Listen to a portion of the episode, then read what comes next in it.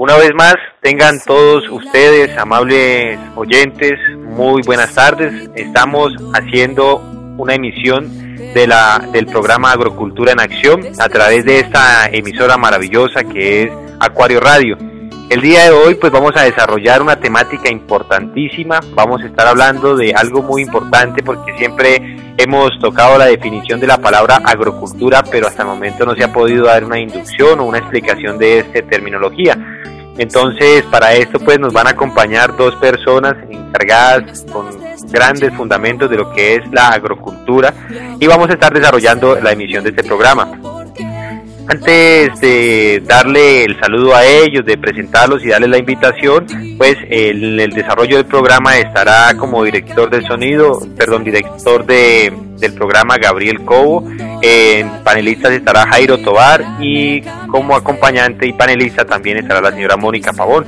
Antes de darle inicio al programa vamos a pasar la plegaria del caminante del sendero de la vida.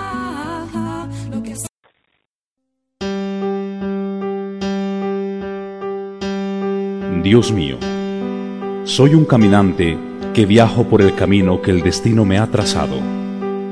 En cada paso que dé, ayúdame a que lo dé en tierra firme. Hazme levantar los pies para no tropezar.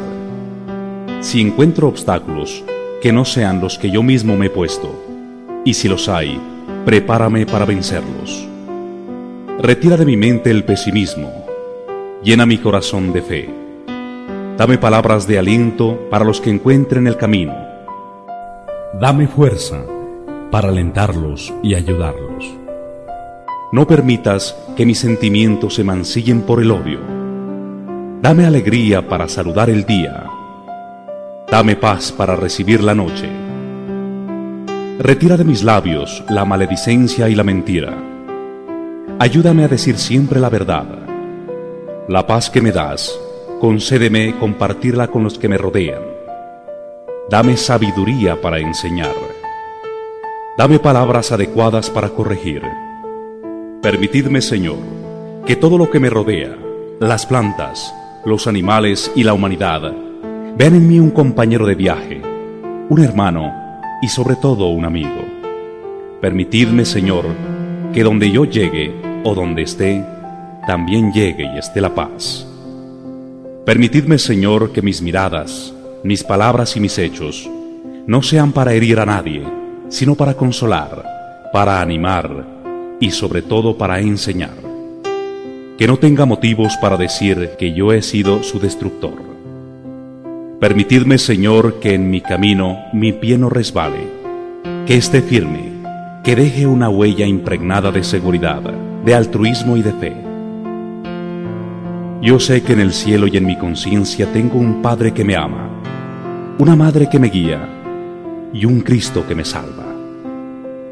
Dios.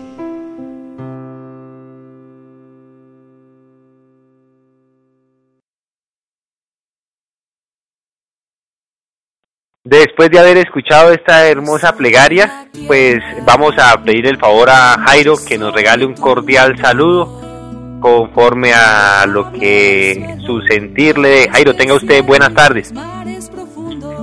Eh, buenas tardes, Gabriel, amable audiencia de Acuario Estéreo. Eh, contentos de estar aquí compartiendo con ustedes estos temas tan importantes como son la agricultura.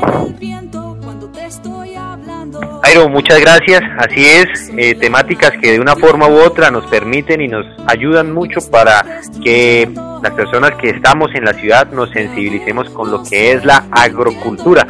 Jairo eh, tiene conocimiento de lo que es el campo, ya que es un agrocultor de cepa que en su proceso de vida de una forma u otra ha practicado y tiene experiencia directa con lo que es el campo.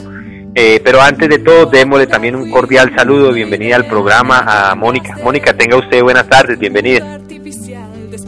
Gabriel, muchas gracias. Eh, buenas tardes, Radio Radio Audiencia de, de Acuario Radio. Es para nosotros un, un grato, grato placer hablar de temas tan importantes como lo de la agrocultura. Nosotros vemos que hoy en día simplemente se ve una relación de producir, de explotar, Pero en realidad vamos a mirar lo que conlleva la agrocultura. ¿Qué es en realidad la agrocultura? Debemos meditar en esa palabra profundamente. Debemos integrarnos con la cultura del agro. Gracias, Gabriel. Así es, Mónica. Vamos a estar hablando en el desarrollo del programa, hacer una pequeña introducción a lo que es la agrocultura. Vamos a estar hablando dentro de esta introducción qué es la agrocultura, como Mónica lo ha dicho, qué diferencia hay entre la agricultura, que es una terminología, y agrocultura, que es la otra, cómo podemos nosotros sensibilizarnos con la madre naturaleza, qué relación hay entre la madre naturaleza y la madre tierra. Vamos a estar hablando también de la importancia de cultivar, por qué debemos nosotros cultivar o por lo menos aprender a cultivar cuáles son las diferencias entre los abonos orgánicos y los abonos químicos. Vamos a hablar también del significado de la palabra campo como práctica, pues vamos a estar hablando un poco sobre el tema y por último estaremos hablando sobre las conclusiones de del desarrollo del programa. Entonces, pues, sin más preámbulos, eh, Jairo, usted sería tan amable de explicarle un poco a la radio audiencia de qué significa la agrocultura para este, esta organización o este organismo.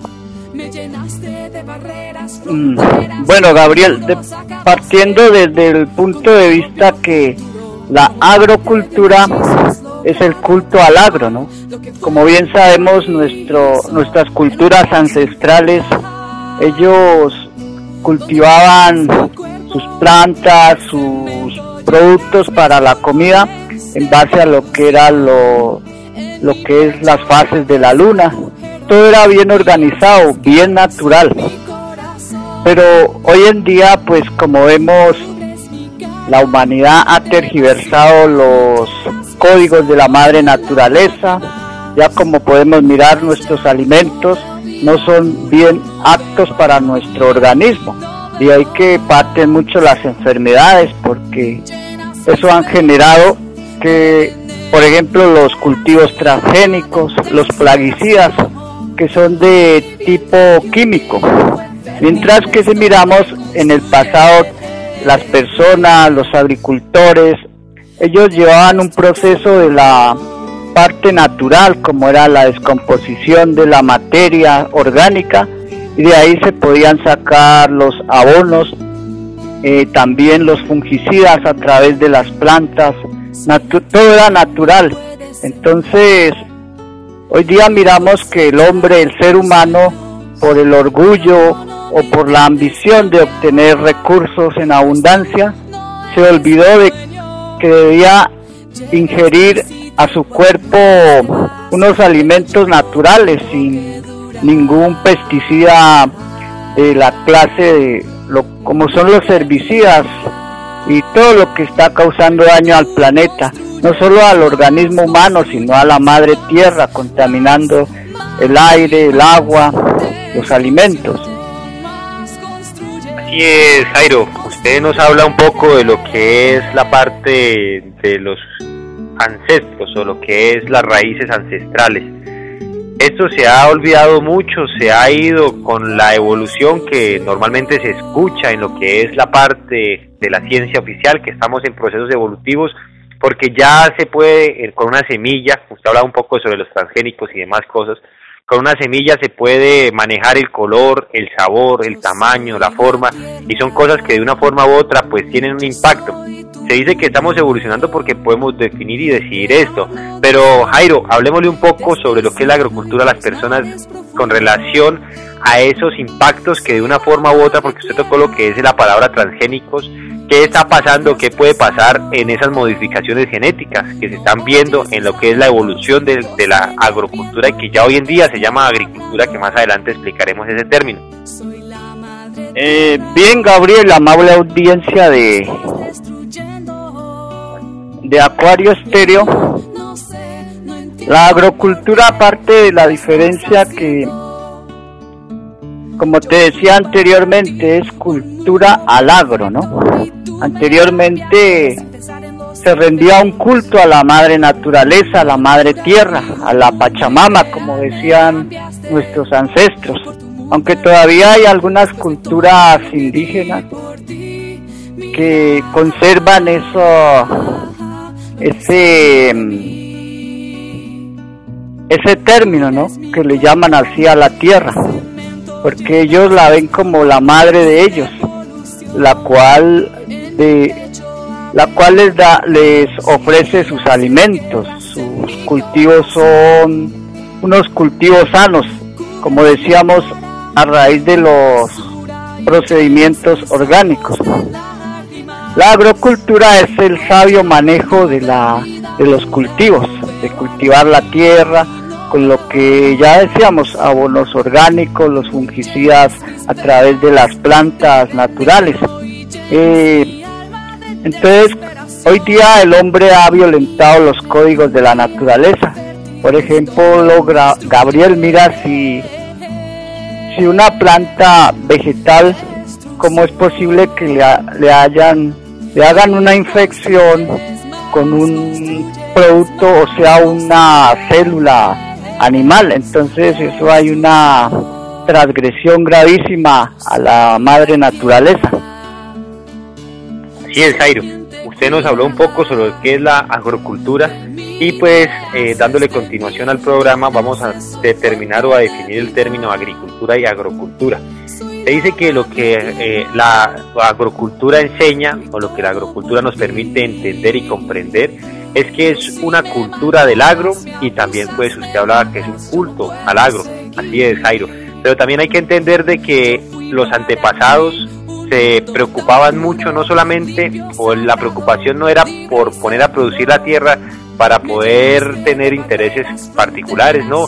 El único interés o el único propósito de la madre tierra es poder brindarle, igualmente que el campo, es poder brindarle a una comunidad, a una familia sus alimentos para nutrir su cuerpo, para solventar su familia y posteriormente para extraer unas semillas y, y, seguir ese proceso y ese procedimiento.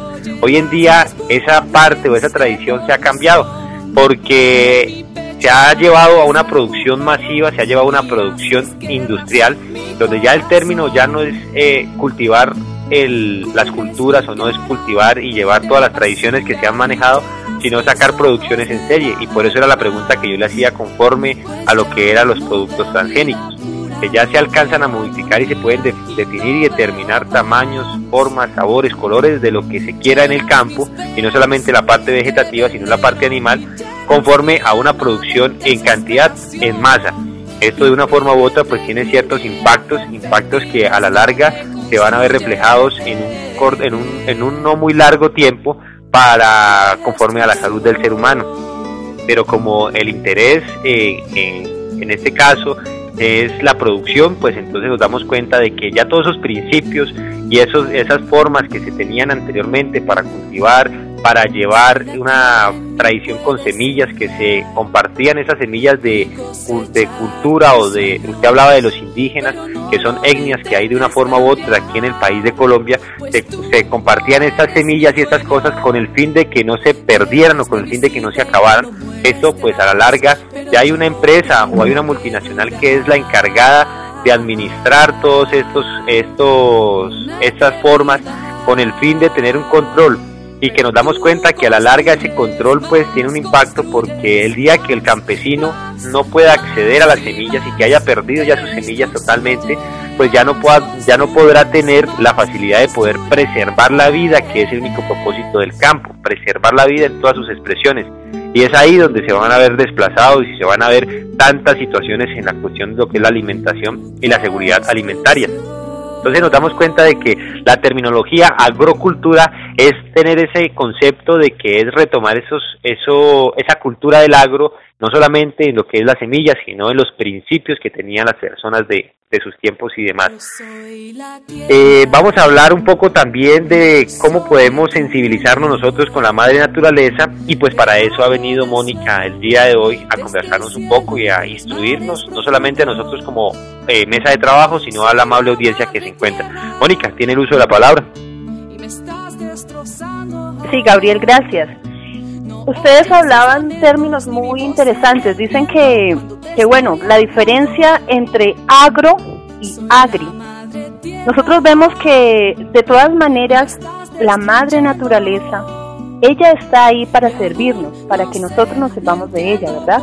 Ella está ahí para alimentarnos, para darnos techo, darnos vivienda, darnos cobija, darnos alimentación. Y lo que ustedes decían antes, eh, las culturas serpentinas, las culturas del macizo colombiano, las culturas de todo Centroamérica, de toda Norteamérica, todas las culturas indígenas hacían eso, se integraban con la madre naturaleza. ¿Cómo lo hacían? Sencillo, se oraban, le pedían, le rogaban, se integraban, se compaginaban con ella, con la madre naturaleza. Entonces, ¿qué pasaba?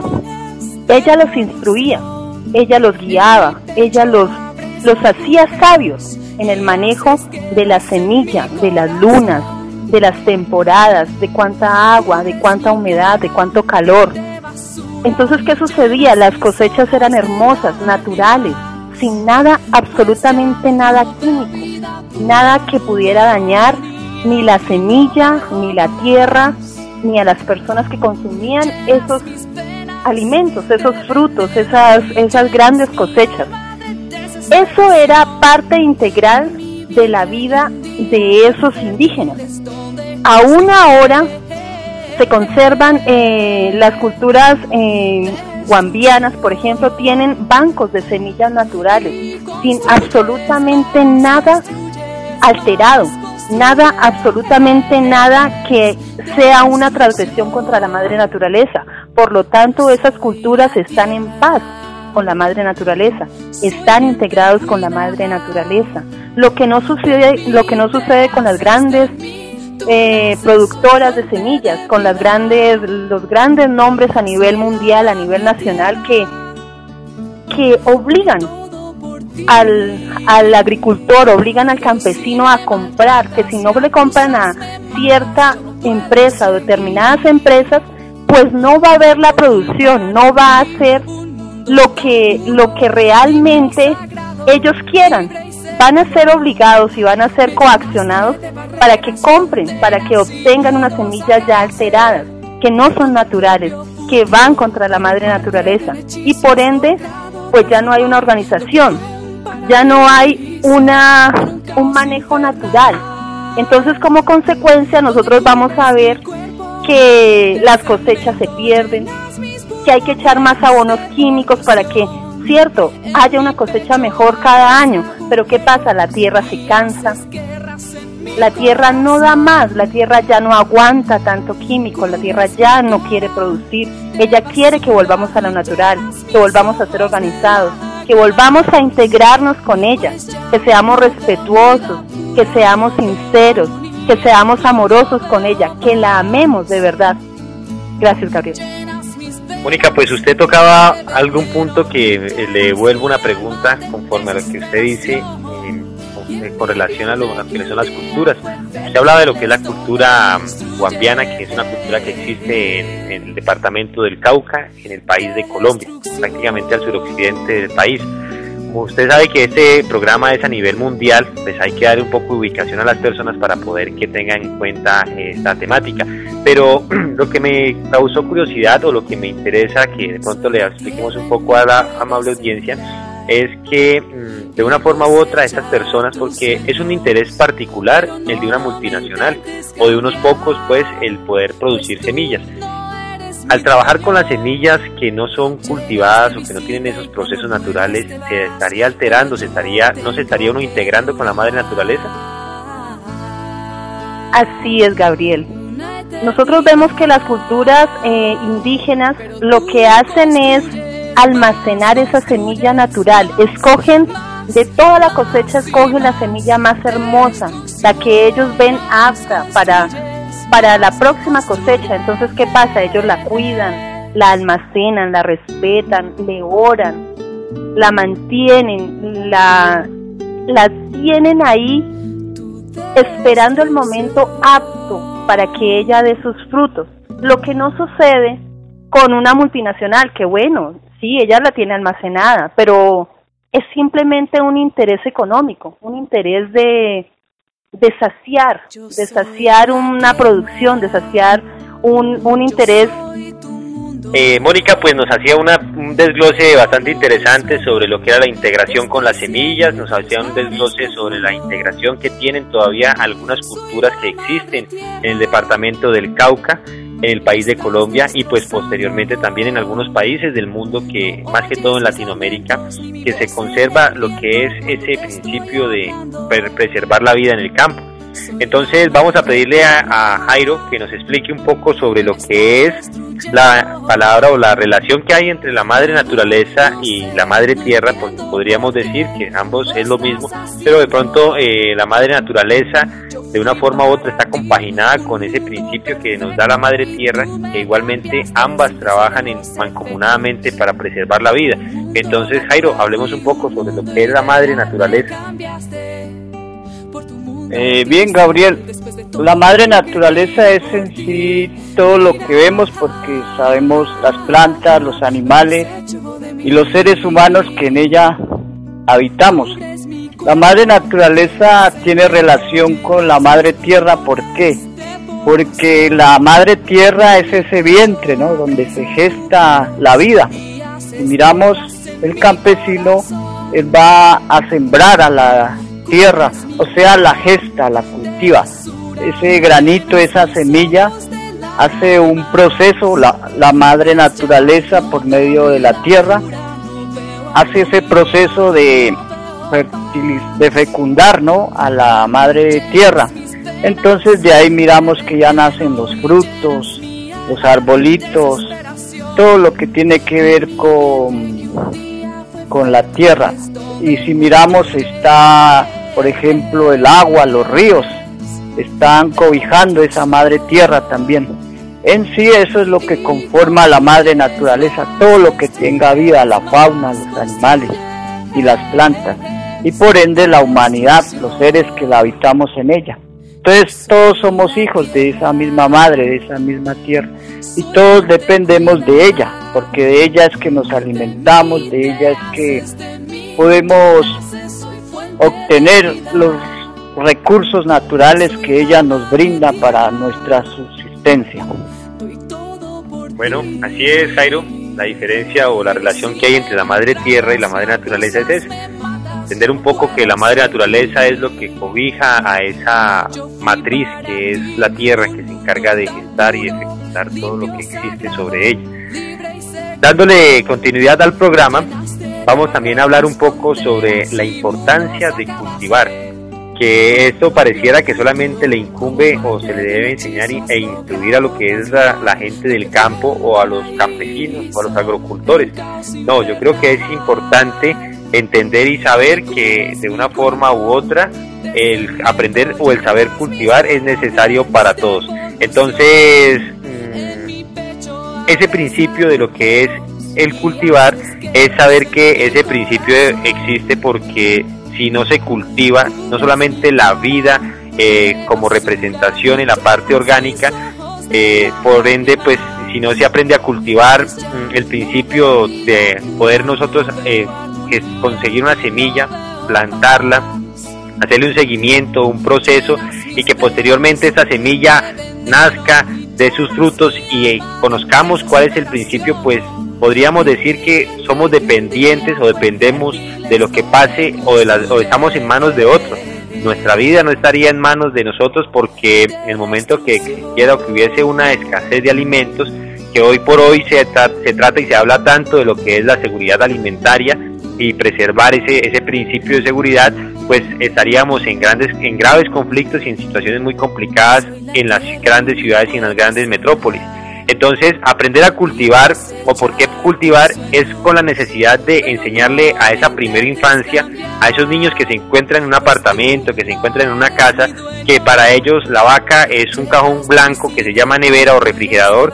Para ellos ese es el río porque de ahí salen los pescados, de ahí sale la leche, sale el queso, salen los platanitos, salen las guayabas, las naranjas. O sea, es una máquina o es un sitio donde se puede conseguir todos los frutos y que es así que se consigue el proceso o el principio de vida. Estamos hablando de lo que es el país de Colombia. En otros países eh, como Norteamérica, todo lo que es la parte de Europa, los procesos son un poco diferentes o son más complicados porque son grandes ciudades que para salir de la ciudad se demoran horas para salir y encontrar campo. Aquí en Colombia, nosotros en la ciudad más grande, en una hora estamos por fuera de la ciudad y estamos viendo ya vegetación y estamos viendo la madre naturaleza. Entonces es importante enseñarle a esa primera infancia y no solamente a esa primera infancia, sino a los jóvenes, a los adultos que de una forma u otra no saben qué es esa palabra de cultivar, se conoce porque se ve por documentales y por televisión, pero más no se sabe cómo es el proceso. Lo que hablaba em, Mónica hace un momento con relación a los que los campesinos o a lo que los, las culturas indígenas todavía procesan, que trabajan con los ciclos de la luna, que le hacen ciertos cultos a la madre naturaleza, que le que cultivan esa planta y ese y esa ese árbol con un principio y con un respeto para que esa planta se pueda de esa planta se puedan extraer los mejores frutos, las mejores cosechas, los mejores eh, granos para posteriormente plantarlos y que eso se procree y se geste, pues eso ya se ha olvidado piensa uno que el aguacate que le venden en la, en, la plaza de mercado o en el sitio donde se compra, simplemente se coge la pepa y se echa en la tierra y que de ahí ya van a, hacer, van a nacer aguacates. incluso alguna vez, es un poco curioso, se decía que un niño o una persona estaba cultivando y guardando huevos que porque esa era la semilla de los pollos. Es tanto así que las personas están perdiendo lo que es esos principios de vida. Entonces es importante saber por lo menos cómo se escoge una semilla, de qué forma, de qué parte de la, si estamos hablando, por, eh, dando un ejemplo de una mazorca de maíz, cuál es la parte de la totalidad de la mazorca que nos sirve como un principio vital para crear la semilla, cómo se hace un proceso de, de fermentación o un proceso de gestación en la tierra, cómo se prepara la tierra como un principio o como una matriz para que ese grano se introduzca ahí y haga un proceso de gestación y nazca esa semilla. Cómo se hace el principio de posteriormente cuidar esa semilla como un niño, como un bebé, para que él vaya haciendo su, proceso de crecimiento y nos entregue como regalo, como premio, no solamente su florescencia, sino los frutos ya eh, para nosotros poder alimentarnos y como principio cultivar y procrear la vida son cosas que a la larga uno se da cuenta que se van omitiendo, que se van aislando y que no nos permite a nosotros como seres humanos integrarnos, como hablábamos hace un momento, con la madre naturaleza y nos damos cuenta de que nos volvemos un poco insensibles y aislados de lo que es el campo. Entonces, eh, queremos preguntarle y decirle a Mónica que nos instruya un poco sobre ¿Cuál es la diferencia entre los abonos orgánicos y los abonos químicos? Porque de una forma u otra eso también tiene un impacto en lo que es la agrocultura. Sí, Gabriel, gracias. Mm, pues eh, yo me quedo sorprendida porque lo que tú tocas es fundamental. De todas maneras, la importancia de que todos, grandes, pequeños, eh, en una zona rural o en una zona de pronto más en el campo o en la ciudad donde estemos, debemos aprender a retomar esos principios básicos de lo que es cultivar, volver a integrarnos con la madre naturaleza, volver a integrarnos, a compenetrarnos con la madre tierra, la Pachamama. ¿Por qué? Porque si nosotros no hacemos eso, nuestro planeta se va a acabar, se va a exterminar. Nosotros estamos produciendo un impacto terrible en lo que es la plantación, en lo que es esa germinación de esos alimentos. Si nosotros no cambiamos la forma de ver, la forma de alimentarnos, la forma de cultivar, vamos a perecer.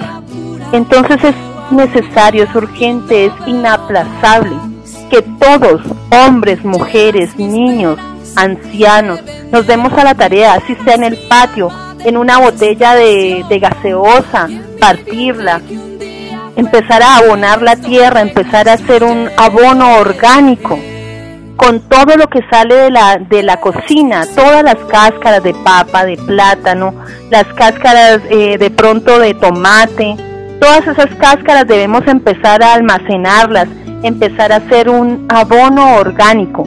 ¿Por qué? Porque de todas maneras eso va a alimentar esa semilla, va a alimentar esa planta. Y así sea en un patio, en una terraza, así sea en un pedazo de tierra, así sea en un balcón. Es urgente, es inaplazable que nosotros empecemos, empecemos a retomar lo que es sembrar, lo que es cultivar, volver a integrarnos con esa madre naturaleza que todo lo ha dado por nosotros y nosotros a ella, ¿qué le hemos brindado? ¿Qué le hemos dado nosotros a ella? Solamente dolor y sufrimiento. Porque si nosotros vemos las grandes, las grandes multinacionales, las grandes empresas, lo que hacen es vender una semilla que ya no es natural, que ya está alterada química, orgánica, que ya no es lo que nosotros veíamos, lo que nosotros sabíamos, lo que nuestros abuelos nos contaban, ya no es eso, ya no es eso. Ahora están preparadas para que si hay heladas, ellos resistan a las heladas, que si eh, cambian de color, que si cambian de forma, que si es la, la guayaba pera, la guayaba manzana, ya no sabemos qué es lo que entra a nuestro organismo. Ya en estas alturas nuestro organismo no sabe lo que entra a él, por eso reacciona tan mal y por eso nos enfermamos tan continuamente. Nosotros debemos hacer un alto aquí, debemos empezar a tener conciencia de lo que es comernos una manzana roja, de las que son naturales, no manzana amarilla, no manzana verde, no manzana que, que realmente no sabe a lo que es. Uno ve una manzana, pero le sabe una cosa totalmente distinta. Uno ve un plátano, pero de pronto le va, le va a saber, no sé, a manzana. Entonces, por favor, ¿qué estamos haciendo? ¿Qué estamos haciendo nosotros contra la madre naturaleza, contra la madre tierra? Debemos empezar, empezar de nuevo, hacer un alto, integrarnos con nuestra madre.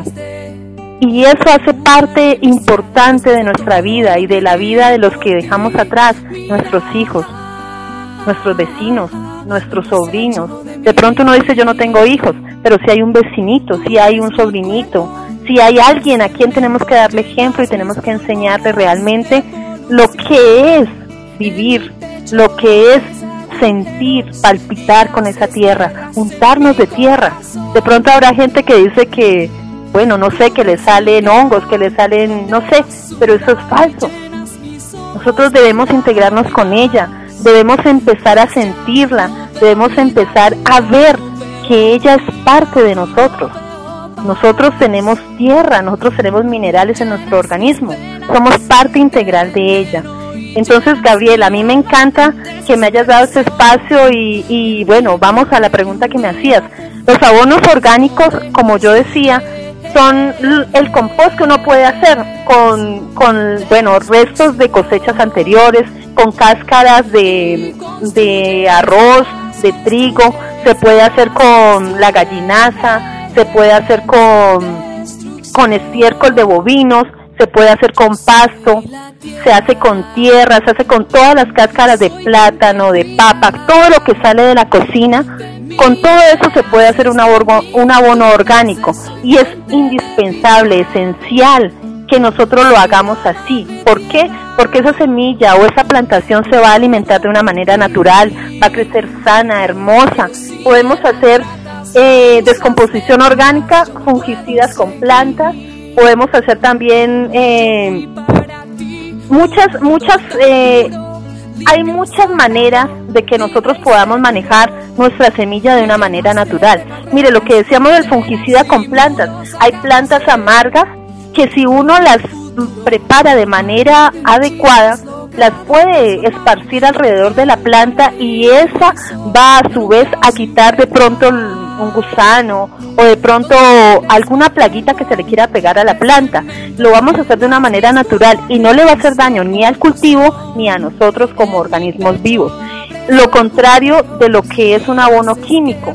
Nosotros vemos que cada vez que uno aplica un abono químico en la tierra, ella da la cosecha, perfecto, sale una cosecha supuestamente hermosa, supuestamente exitosa, pero al año siguiente usted tiene que aplicarle, si no el doble, el triple de ese abono, para que ella responda no de la misma manera, de una manera menos efectiva.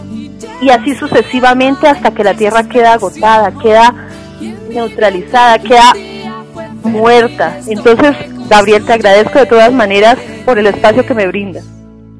Así es, Mónica. Usted toca cosas muy interesantes porque de una forma u otra yo creo que es muy claro entender de que los abonos orgánicos le aportan a la tierra y los abonos químicos tienden a esterilizarla, a convertirla en un desierto que a la larga pues no nos va a nosotros a beneficiar en mucho y lo que vamos a convertirnos en unas plagas o en una o en una una especie que está exterminando la vida por donde está pasando aunque el planeta es grande y aunque el planeta nos brinda una renovación constante de los principios y de la madre naturaleza, pues llegan momentos que se satura y se acaba.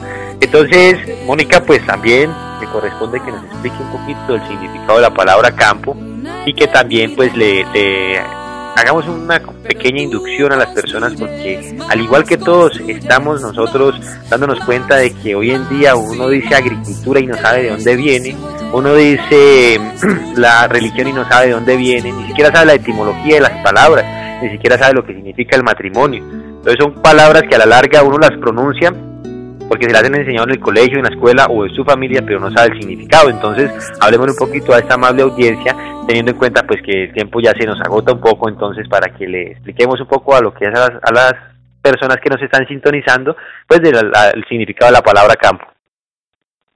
Sí, Gabriel, gracias. Eh, campo como definición etimológica es llanura o espacio de batalla.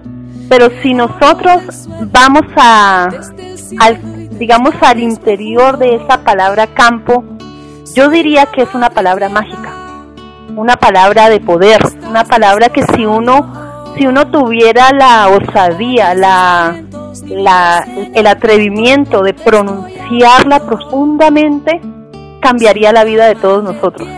Ese campo es vida, es vibrar, es integrarse, es compenetrarse con la tierra, con el agua, con, los, con las aves, con el cielo, con el mismo aire. Si nosotros vamos un día de campo, ojalá ese día no tengamos ni celular, no tengamos ni, ni Walkman, no tengamos radio, no tengamos absolutamente nada, sino que estemos descalzos en una pradera, estemos integrándonos con la tierra, ojalá nos podamos enterrar en la tierra, podamos estar allí sintiendo y escuchando esos sonidos de la madre naturaleza, esos sonidos de la madre tierra, la Pachamama que nos cobija, que nos abriga en su seno.